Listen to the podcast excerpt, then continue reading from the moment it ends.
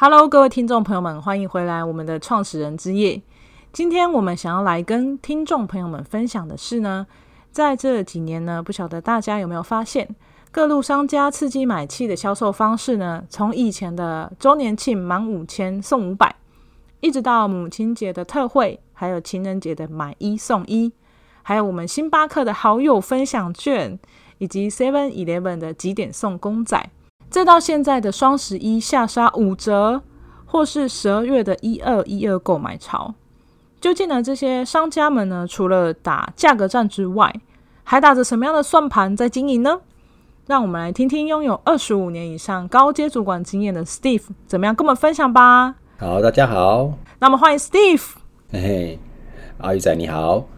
呃，其实捷径式的商业模式这个由来其实已久了啊，只是说过去可能只会比较 focus 在几个呃所谓的大节日嘛。我想这最早其实是从呃国外流传过来的，比如说一开始像是呃最明显的就是那个圣诞节，对，圣诞节。那以往就是美国的圣诞节，当然就是一个也是类似像中国的或是中华中，就是像华人的这个所谓那个农历新年的概念嘛。所以呃，每当那个圣诞节的时候，大家就要家人会团聚，所以各自都会准备礼物啊，然后来送给自己的家人啊。那我想那个大家对这个印象一定非常的明显，就是在一个圣诞树下面，就是摆满了所有的礼物，然后每个人就是可以去。就是圣诞树下去找自己的礼物，这样然后拆开来，那呃，就是也是一个节庆欢乐的感觉，这样。那随着圣诞节的这个这个习惯，那当然也慢慢，其实在国外其实也慢慢会延伸到其他的那个送礼的一个节日了，哈。那所以这个节庆式的形的那个商业模式，其实是由来算是已久。那当然你说以呃我们华人文化来说的话。送礼其实也是一个华人文化当中一个蛮重要的一个，算是一个习惯。只是说，呃，可能华人文化跟呃西方人文化的那个感觉稍微有点不太一样。就是华人文化送礼比较多是送给家人以外的人。哎，对，哎，他比较不是说我们买买买礼物来送给自己的。自己的那个家人嘛，啊，对，所以我们的送礼通常都会应也是应应类似像节庆啊，比方说，呃，最有就是在对呃华人文化来讲的话，就是那个三节是一个很重要的送礼的节日嘛，比方说呃中秋啦、端午啦，然后呃农历新年之前，对，那通常这个都是比较像是对呃我们的朋友或是呃一起工作的伙伴，或者是可能是厂商。或者是客户关系这边会做一些彼此的一些类似像感谢，然后交流感情的这个部分，所以基本上其实节庆式的呃这个商业模式其实是由来已久，呃也也也其实蛮熟悉的了哈。只是说，当然随着整个行销活动的整个发展，就会有越来越多的这种被创造是出来的需求。就慢慢出现了哈，那那厂商看到每次遇到这种节庆的时候，似乎也都有机会可以增加那个对那个销售的一个买气，所以各各自就会想方设法的去找到任何任何节庆的一个理由，然后去刺激这个消费。所以我想这个大概就是节庆是商商业模式的一个很很基本的一个概念。哦，原来是这样。所以说，其实假设说我们现在是中秋节好了。那店家或者厂商们就会推出说，呃，因为中秋节比较多人送月饼嘛，那就会呃推出跟月饼比较相关的这些特惠活动，对不对？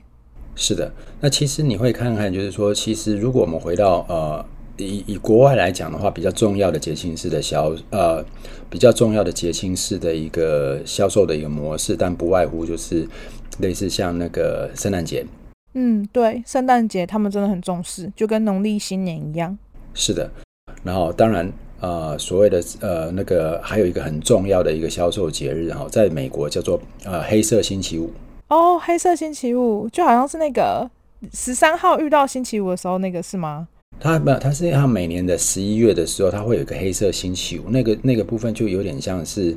刺激大家在那段时间，就是所有的店家就会给出一个非常非常优惠的折扣。那通常一开始的时候，黑色星期五比较像是会在那种类似像电子类的商品里面，就是就是比较多的店家在做这个事，但后来也是几乎就整个黑色星期五的概念呢，就是整个就是延延伸到几乎所有的产业里面来嘛。啊，原来是这样。对，那当然，比方说西方的情人节啦，啊、呃，母亲节啦，啊、呃，父亲节啦，这也都是呃，也是一个很重要的一个销售的一个节庆式的一个模式。这样，那这个这个这个部分是在西方来讲，但是这个习惯其实也慢慢就是传到啊、传到我们就是华人或者是东方的社会来嘛。哈，那你想想看，其实站在呃站在我们华人的角度来讲。除非说您就是本身就有呃，比如说基督教或者天主教的宗教信仰的话，圣诞节对对对这样子有宗这样宗教信仰的一个朋友们，当然他就会这个节日其实是蛮蛮重要的。但是其实十二月二十五号在中华民国来讲，它其实行宪纪念日。对，可是像我们这种九零后或者是零零后啊，我们都想到说啊，十二月二十五号就是圣诞节，我要跟同学出去，要过跟情人一起，然后平安夜要干嘛干嘛之类的，根本就没有人记得什么行宪纪念日。那这个其实就是一个很成功的被创造出来的一个，呃，就是以商业。商业为底层逻辑出来的一个节庆日行销嘛，因为其实圣诞节对我们来说，其实并没有一个很明显的这种节庆的一个的部分，但是它就是啊，有点像是透过类似像跟西洋的这个文化的一个结合，然后然后那个去促销这种，就是说去推销这种欢乐啊、分享啊，或者是呃那种送礼的这种感觉，所以哎，慢慢也在就是比较年轻的。年轻的朋友之间，这个这个圣诞节好像也变成是一个还蛮重要的一个节日。对，没错，像我们就一定会玩交换礼物。对，那我们回过来看，我们比如说以台湾的角度来说好了，那台湾其实到目前为止有几个呃，比方说现在几乎所有的节庆式行销，几乎你你几乎每个月都看得到了。嗯，对，好像是这样子，没错。对，比方说，像一些民俗跟民俗相关的啦，比如说像那个，我们就不用讲三节了嘛。刚才有没有稍微提到啦，中秋啦、端午啦，然后呃农历新年这个部分。那除了这个之外，其实开始也慢慢会出现一些，比方说什么连那个把中元节啊，对，中元节什么抛头爱勇旺旺之类的。对，虽然说这个是拜拜啦，但是好像就会慢慢把它，就是往它广义的延伸到是什么送礼啊，或者是这个部分，似乎也都慢慢就是会从这种所谓民俗节庆里面开始慢慢出现这样。对。然后呢，情人节的部分呢，因为台湾有呃，就是在在华人文化当中有一个农历的七夕。对，牛郎会织女嘛。对。所以呢，因为西洋情人节其实也也是从西洋传过来的一个概念嘛，啊，就是让我们可以在这个部分就就是好像就是彼此情人可以互相的利用这个机会可以分享啊，就是增进感情。但是呢，在在在在在华文化当中又还多了一次，就是农历的七月七号。对，台湾人真的很喜欢过情人节。对。每年真的很多次，所以通常就是在农历七月那个那附近八月那个部分，因为刚好会连接到几个重要的节庆，比方说呃中元啊，对，七夕情人节啦，然后那个就是然后一直往后延伸到中秋嘛。嗯，那这样看起来好像真的每个月都有了呢吼。对对，所以这个七八月就会好像有一个明显的所谓的送礼月。嗯，对。他也不明显去特别去强调，就是我好像是特别为了哪个节日这样子，然后就会这东西就会出现这样。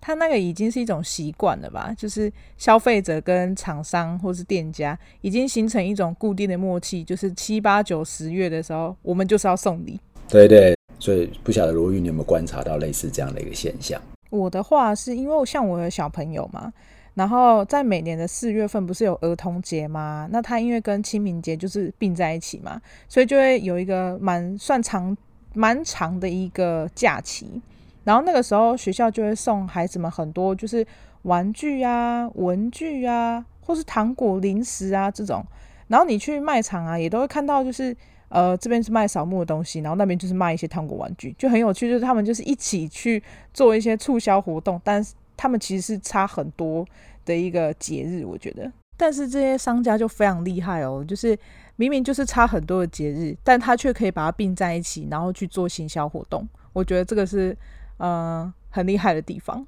没错，没错。所以就是从现在华人来讲的话，它整个几乎从那个，如果我们从一年的行事历开排那个排下来的话，几乎你其实都可以看到每个月份都有类似节庆的这种促销的活动，或是行销的手法在。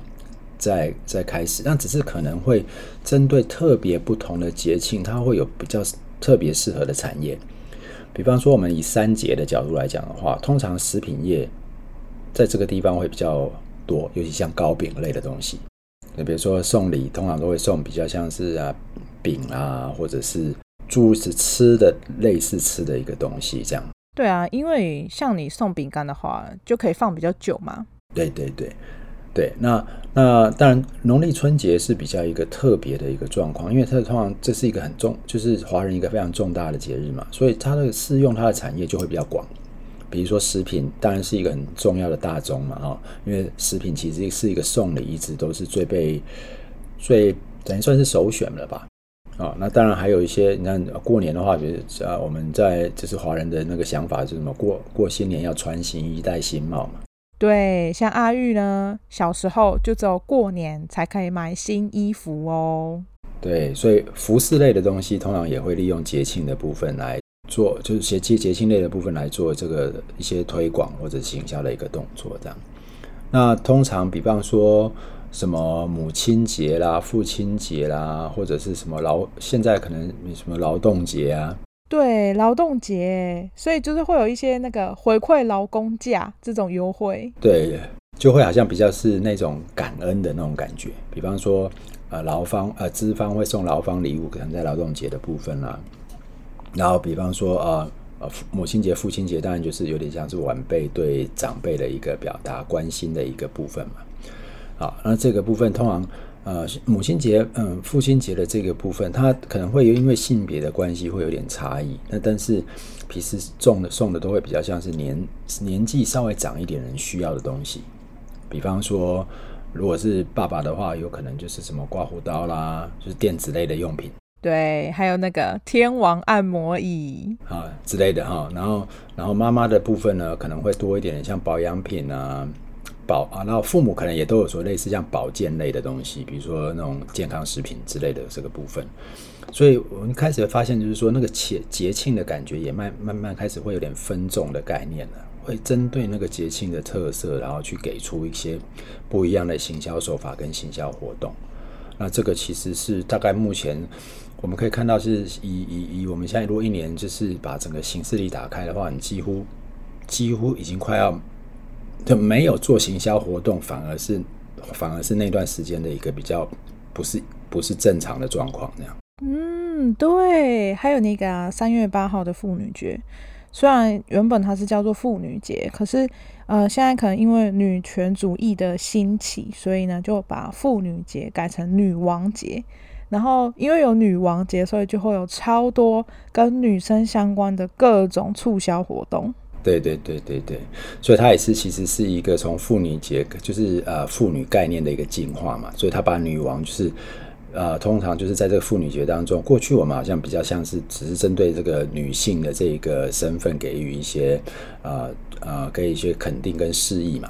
但是现在的女王节就有点像是提升她的那个地位的感觉，就让她让她觉得说，哎，你不是你不只只是一个就是女性该被感谢，而是其实你是可以自己做主的。所以这些东西都是行销类的这个部分出来。那另外一个哦，我觉得这尤其是这几年来最特别的就是电商平台的这种被创造出来的这个销售的一个部分，比如说像双十一、双十二、京京东的六一八，好。那像这些东西，其实原本都是一个平台，利用一些，比如说六一八应该是京东，好像是我我我印象当中应该是京东创创立的那一天吧，六月十八号的样子啊。那双十一其实只是一个有点就是原本是拿一个光棍节来当过当做是一个梗，结果没有想到后来又变成双十一。那双十二是有点像是因为有双十一，所以出现了一个双十二。就是延续那个销售的一个活力，那那这些部分也是一个，就是尤其是这几年来，就是电商特别发展有点像是专属于电商的一个行销的一个模式。所以这个节庆，它当然也是节庆类的概念，但是这个节庆比较像是被创造出来的节庆，而不是就是融合融合在原本可能就是我们在文化或生活习惯当中的一个节庆这样。那这些电商类的创电商类的这个节这个创造出来这种节庆式的行销，它还有一个比较特别的一个概念，就是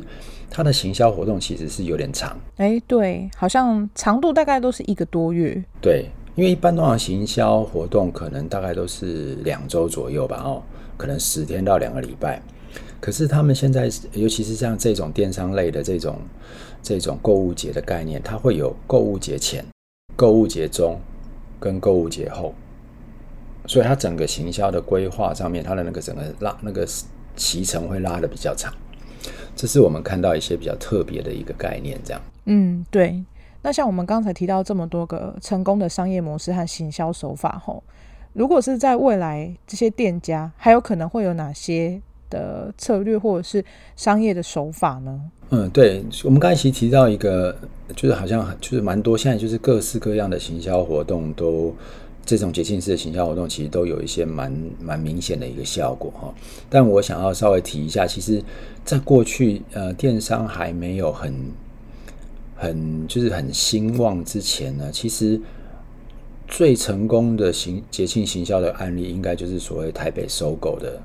周年庆。啊，对，他们真的超夸张的，一堆就是可能婆婆妈妈就会挤在那个百货公司前面，然后整个交通就塞住，就是他们所有的人都在抢购，很夸张哎。对对对，那这受够了周年庆其实独领风骚非常长久的时间哦，过去还会因为这样上新闻什么，因为周年庆的关系堵住了整个宗教东路的那个那个交通这样哈。那当然，这个这个成功的商业模式，其实为当时的 SOGO 百货，其实每年都会创造一个非常非常惊人的业绩。那之后呢，其实很多的百货公司就就就开始仿效啊。那这个，比方说后来的微风之夜啦，微风广场的微风之夜啦，哈。那比方说，呃，就是星光三月的周年庆。那星光三越很特别，因为它是一个连锁的百货公司嘛。对。所以它的周年庆其实会变成是。各个不同星光三月的周年庆，所以他们的周年庆也会拉很长啊。对，因为他们开幕的时间都不一样，所以呢，他们周年庆的时间也会不一样。对对对对对对对，所以这些东西都是过去一个非常成功的一个集客，然后利用节庆去行销，然后大量在短暂的时间刺激消费的一个成功案例。对嗯哼，对。那再回到您刚才讲。未来这个部分，就是说未来可能还是会有哪些类似的这个部分来做哈。我觉得这个节庆式的行销，呃，行销的这个手法应该还是会一直存在下去。只是我觉得未来可能会在更明显的出现，可能一些像是分众型的，比方说我是针对某些特定族群的创造出来的这种节庆式效应，比如说啊、上班族。啊，比如说啊，毕业季可能是专对专门是呃呃针对，比如说是就是毕业的学生啦，哦，然后也有可能呃，除了这个之外呢，有可能会开始在地化。比方说，我们现在看到大部分通常都是比较是大规模、大范围的的形象啊，就是我的东西要卖给全台湾所有人就对了。对，但是可能会开始，我个人的观察是。有可能会出现所谓在地化的一个类似节庆式的行销模式，比方说我们现在也可以看到各地的，呃，以我们以以以台湾来讲好了，就是各县市可能都会有一些特别的一些活动，比如说像那个镇南宫的妈祖啊、哦，对妈祖啊，比如说妈祖绕境这件事情，虽然它有点像是全国的新闻，但事实上它还是蛮 focus 在比如说呃呃，可能中嘉中嘉南这附近吧，就是台中。呃，台中、嘉义、台南啊、呃，或者是彰化啦，这些这些地方啊，因为它毕竟都是在这个地方在活动嘛。嗯，啊，就是台湾的西南部。对，那我们可可能是一个特定的县市的一个很重要的一个节庆活动，所以你开始看到，比如说正南宫会开始做他们属于他们的什么公仔啊、周边商品啊这类的部分在贩卖。啊，有有有，就是去那种就是卖场的时候都可以看得到妈祖好神托，对，然后还有像他们有推出一个那个金币的那种乌龟吧，反正就是可以保平安的那种，有点像平安符的东西。对对。然后还有就是小朋友的平安符啊，然后就是会一些符咒，然后可以什么加水下去就帮小朋友洗澡，就是可以让小孩比较稳定之类的这些东西，对不对？没错。那所以就是说这些东西，呃，当然。他卖在在电商卖，其实也没有所谓的电商的，呃，电商基本上就没有所谓的地域上面的一个差别了嘛。比方说我在台北一样也可以买到这个东西，但是呃，你会发现它的那个重点可能还是比较专注于在那当地的部分，因为它可能会配合电商，可能会配合呃实体商家，所以反而就是在比较远的县市，那个有点像是这件事情的外溢效应，就是。哎，我好像也可以透过这个东西参与一下，但是真正热点还是在所谓的那个在地的那个地方，所以我相信像这一类的部分，未来在节庆式的销售的话，可能会在地化的状况也会比较多。那比方说，或或许我们会看到，比如像在宜兰呢，啊，对，讲到宜兰，我在地人就是。你知道宜兰就是有那个传统艺术中心，然后呢，因为他们有办那个就是小朋友修拿的活动，对，就是在小孩满四个月的时候，婴儿满四个月的时候要举办一个呃收闲的一个就是礼俗就对了，对。然后他们就跟附近的一些可能糕饼业者就会合作说，嗯，就是定制那种小朋友的修拿的饼干，对，对对。所以那你来这边修拿，你就可以又有定制的这种饼干，所以你就会觉得哦，就是这个服务还不错。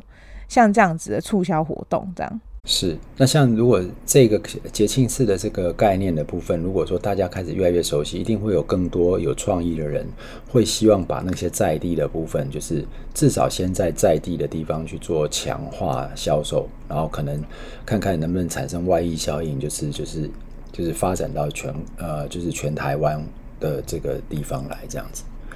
所以这是我看到，就是说未来可能这些分众的东西或许会比较多，然后在地 focus 的这种就是这种情形，应该也会慢慢会出现，然后这就会变成就是呃，把整个节呃就是节庆式商业的模式再分众化，再更精准化。然后就是锁定呃特定的一个 TA，那他会服务的对象也可能会比较呃回到在地的角度这样子。那这个这个部分是我大概看到的整个节庆式行销的部分。那当然还有可能会有一些部分可能会从节庆式行销就是在扩大产扩大到呃更多更多的产业加进来，所以这个部分可能是未来可能可以看到的一个几个情形这样子。对，其实就像您刚才提到说，节庆式的行销会逐渐的在地化。那其实我们日常生活当中常常接触到的，像是 Seven 的这种便利商店，其实他们里面卖的东西也都更趋近于就是在地化的这件事情。就即使是说它可能都是中山区的 Seven Eleven 好了，它其实每间店也都更加的符合当地居民的需求，所以它不会说我都是 Seven，所以我每间店卖的东西都一样，没有，它就是符更加的符合那个附近的人，可能大家都喜欢吃什么，所以它就会卖什么。我觉得这也是可能从节庆式行销上面更加去符合在地化的这个呃商业的逻辑延伸出来的一种模式。那其实这个模式呢，在未来还有可能会有哪些店家，他们可能适合这样的经营方式呢？呃，我应该说，呃，其实节庆式的行销，目前看起来几乎大概所有的行业应该都参与了，很少没有参与到。但除非你，嗯、呃，但是如果说我们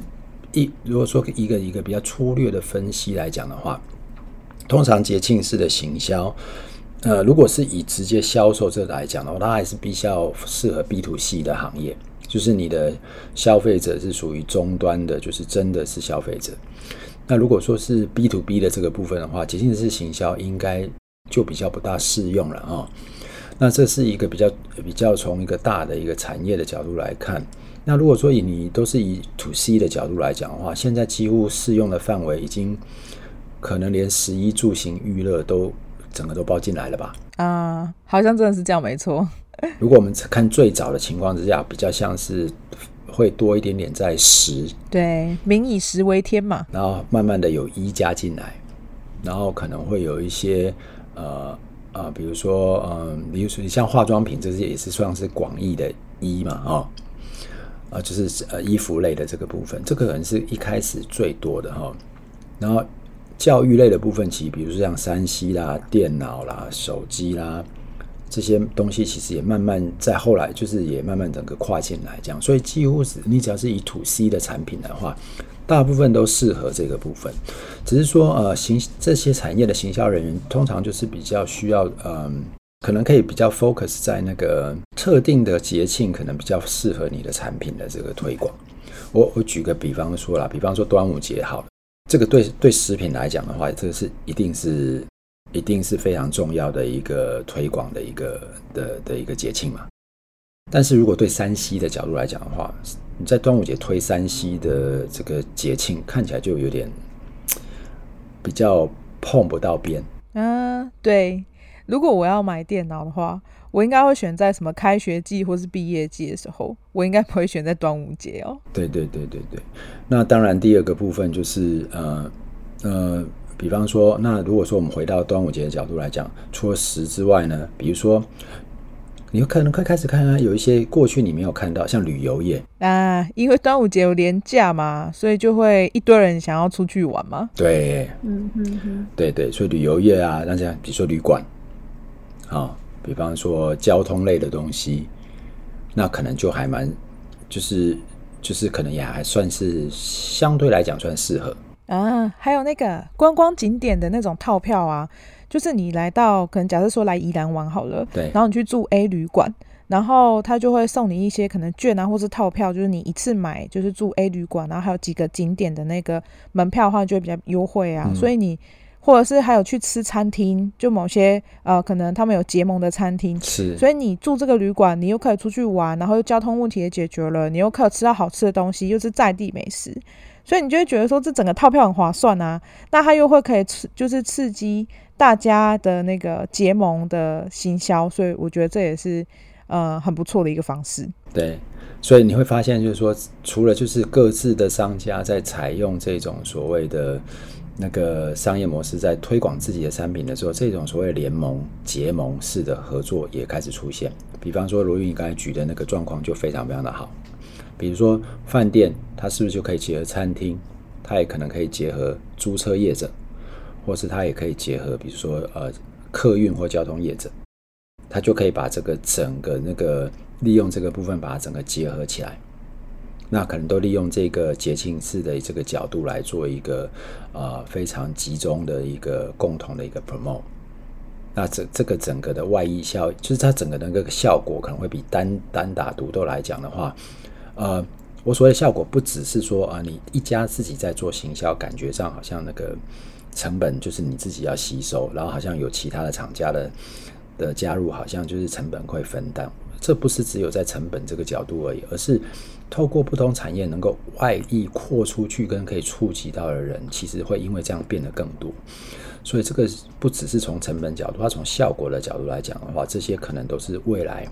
会更明显的，在这个所谓的呃节庆式行销的商业模式，或许是可以看得到的。嗯，对呀，其实这也让我想到，就是在我学生时期的时候，然后呢，我跟同学啊，就是那个同学他拿到了一个那个像是几点卡的一个就是跳套票，然后呢，他就找我啊啊去参加这个活动，然后这个活动是。你如果去四个不同店家，然后去解锁他们的任务，是像有的是画廊，然后你要就是看画啊，然后你要听一场听一场音乐会啊，是，然后还有就是你去某些店家完成一些任务之后，你就可以去一个很很棒的餐厅，然后就用半价的方式去购买他们的餐点。是，那因为那个餐厅其实我们是学生的时候都非常想要去，嗯、可是因为学生就没什么钱。那当我们看到这个、嗯、哦半价优惠，那你只要解锁这些任务，我们就很兴奋，所以我们就会很开心的想要去完成这些任务。然后也就因为这样，所以其实在当时也带动了不少，就是当地这些商家们的，就是结盟嘛。对然后也带动了他们的买气跟人流这样子。没错。对啊，而且就是那个时候，因为参加这个活动，所以我们才知道哦，原来花莲是有画廊的耶，然后还有这么棒的音乐会。不然我们以前都不知道，就是原来有，就是因为参加这活动，所以才知道啊，原来有这些东西这样。很好，我觉得啊，那个罗毅他今天您今天提到那个部分，其实是一个很好的一个呃例子哈。因为这些跨产业的这种在节庆式的一个联盟，反而可以创造一个就是游戏化的一个效果，所以它比较不是只是说啊，你来我这边吃饭，然后可以打五折，而是可以因为这个样子开始创造出一些，比如说闯关啊，比如说这种就是几点啊。啊、或者是这样的一个主题式的这种，比如说什么漫游、漫游花莲之类的这种概念哦，然后就是就是它就可能就是又可以把这个呃节庆，然后跨产业联盟，然后因为这样还可以刺激出所谓的这种类设计出类似像这种游戏游戏化的这一种行销模式这样。好哇，那我们今天的节目啊，真的是非常的精彩，非常感谢 Steve 啊，跟我们分享很成功的一些过去在节庆式行销上的一些案例，以及很棒的一些商业模式，还有未来的一些计划。那不晓得在我们广播的最后啊，Steve 还有没有一些啊隐藏的一些小知识呢？想要跟我们的听众朋友们的分享的呢？呃。也谢呃，今天其实也也也谢谢有这个机会，我们来谈一下这个，因为接下来节庆的那个的那个时间也差不多都快要到了嘛。虽然说现在台湾的节庆的氛围，可能也因为这些节庆式的行销做的比较多，好像有稍微淡一点点哦。但呃，我们其实可以看到，就是大家其实在整个节庆式的行销的做法上面，其实还是乐此不疲。对，没错。说什么喜气拜拜几排摊，可是其实每次到了节庆式的时候，每年都在创新高的那种，就是营收或者是收益。对，只是说我们可能从这个角度来讲的话，因为这个概念已经越来越普及，那其实更多的平台、更多的商家呢，呃，也都开始在做这个部分，所以会发现就是说，可能越越来越来，就是我们在做节庆式行销的话，你可能要更有创意的做出做出你的这个行销活动来说。会比较困难，会比较辛苦。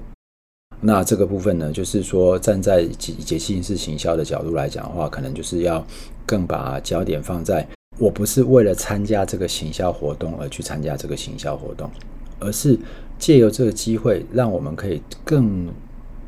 回过头来去思考我们自己的产品、服务，我们真正的核心的。特色跟核心的价值是什么？而只是利用这一个机会，能够把这个价值跟核心的这个部分，用这样的行销手法把它宣传出去。因为其实如果到最后我们没有办法去呃提出我们自己的一个价值主张的时候，就会变成有点流于这个形式。那之后最后只只能够做哪些事情呢？比方说就是降价啦。啊，对，只能打价格战。然后比如说促销，那但是你如果大家都在做降价，都在做促销的时候，反而就是哎，他也是他就会就会把整个焦点放在说啊，这个打几折，那个打几折，那哪个对我来讲比较划算？这个会稍微有点可惜。所以节庆式的行销有时候往往不见得只是在只能够 focus 在价格上，当然我我不否认价格是一个很重要的一个诱因嘛哈，但是如果说太把这个注意力放在都只是在促销在价格这件事情上面的话，嗯，我觉得这个可能也是会稍微有一点点危险哈，这个是我想提醒大家的部分。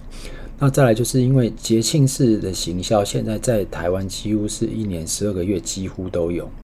那如果说我们没有一个比较特别的一个行销的规划，比方说一季度不同的主题，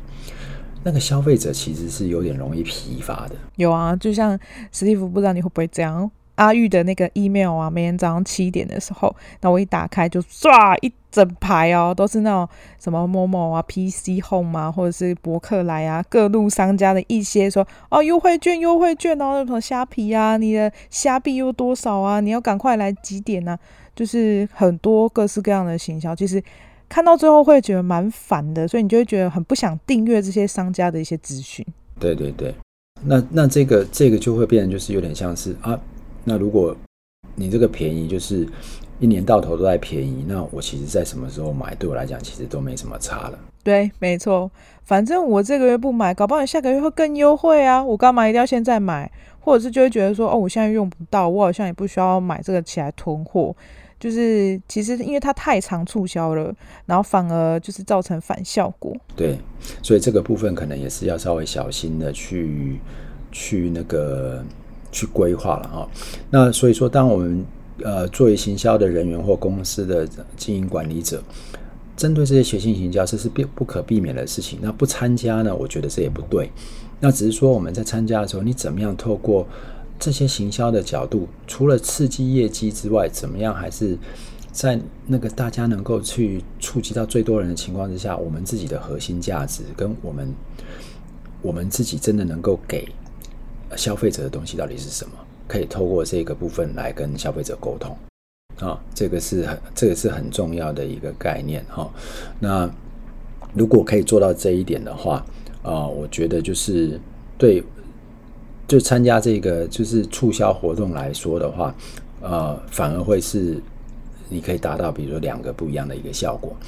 那当然还有在说，就是就是整个排程方面的时候，可能要针对不同的波段，不同更了解，就是消费者在这些。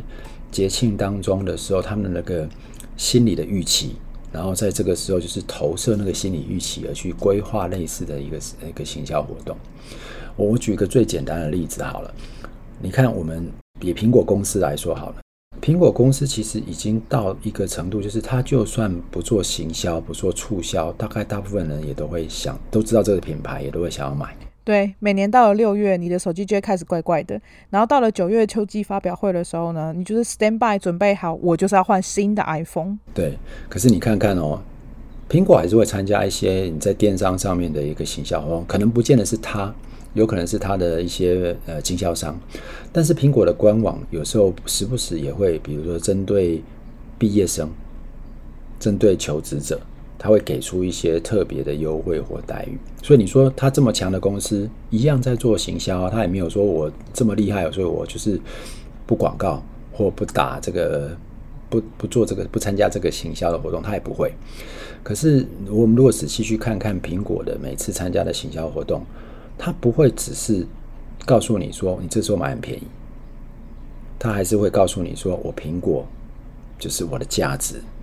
我设计我的这些理念是什么，或者是我的那个，就还是替他还是利用这个机会，不断的在透过这些销售活动，还是在跟消费者沟通它的核心价值。还有它的那个包装啊，现在是环保材质的，其实我觉得这个也很重要。是，所以看像这样的一个部分，就能够触动很多，它的那个触动效果，可能就不是只是比比那种，就是我在单价上面就是突然打很低。然后就是对消费者的触动，我觉得那是一个不同层次的感觉啊。对，其实我还有想到另外一个，就是麦当劳他们的企业核心价值是想要让每个踏进麦当劳的人都可以面带微笑，所以他们就是你在麦当劳消费的话，他会有一部分的金额会去帮助那些可能可能弱势的家庭，或是这个孩子他可能有一些呃身体状况是需要被协助的。那因为他们的呃经济状况能力不是那么好，所以麦当劳就会去赞助这些呃家庭或是这些对象。所以我觉得。他因为做这件事情，然后在他的那个用餐区的地方，他就让那些本来可能生活很辛苦的那种孩子或者是家庭，然后他们就在那个荧幕上面就露出微笑。所以我觉得这就是一种很简单，然后可以传达企业核心价值的一个方式。那我觉得麦当劳这一点做得很好。是的，那罗毅这个提到这个这个例子就非常好，不过他就比较像是走到公益行销这一个角度了。那如果说未来有个有机会的话，或许我们可以谈一下，比如说公益行销类的一个做法，这样。是的，没错。如果想知道的听众朋友们，请记得留言，或是到 Steve 的粉丝专业私讯我们也可以哟。好的。那所以我想说，今天大概针对这个节庆式行销，我们就很简单的提到这个部分了哈。那那我我想就是说，所有的呃，就是关就是会收听我们就要播的这些。听众朋友们呢，就是你也可以，就是在听完我们今天的这个呃简单的一个介绍跟分享之后，可以就是自己去看看，去观察。如果你是消费者的话，观察你真正呃能够触动你的这些品牌，或者是他会在第一时间让你去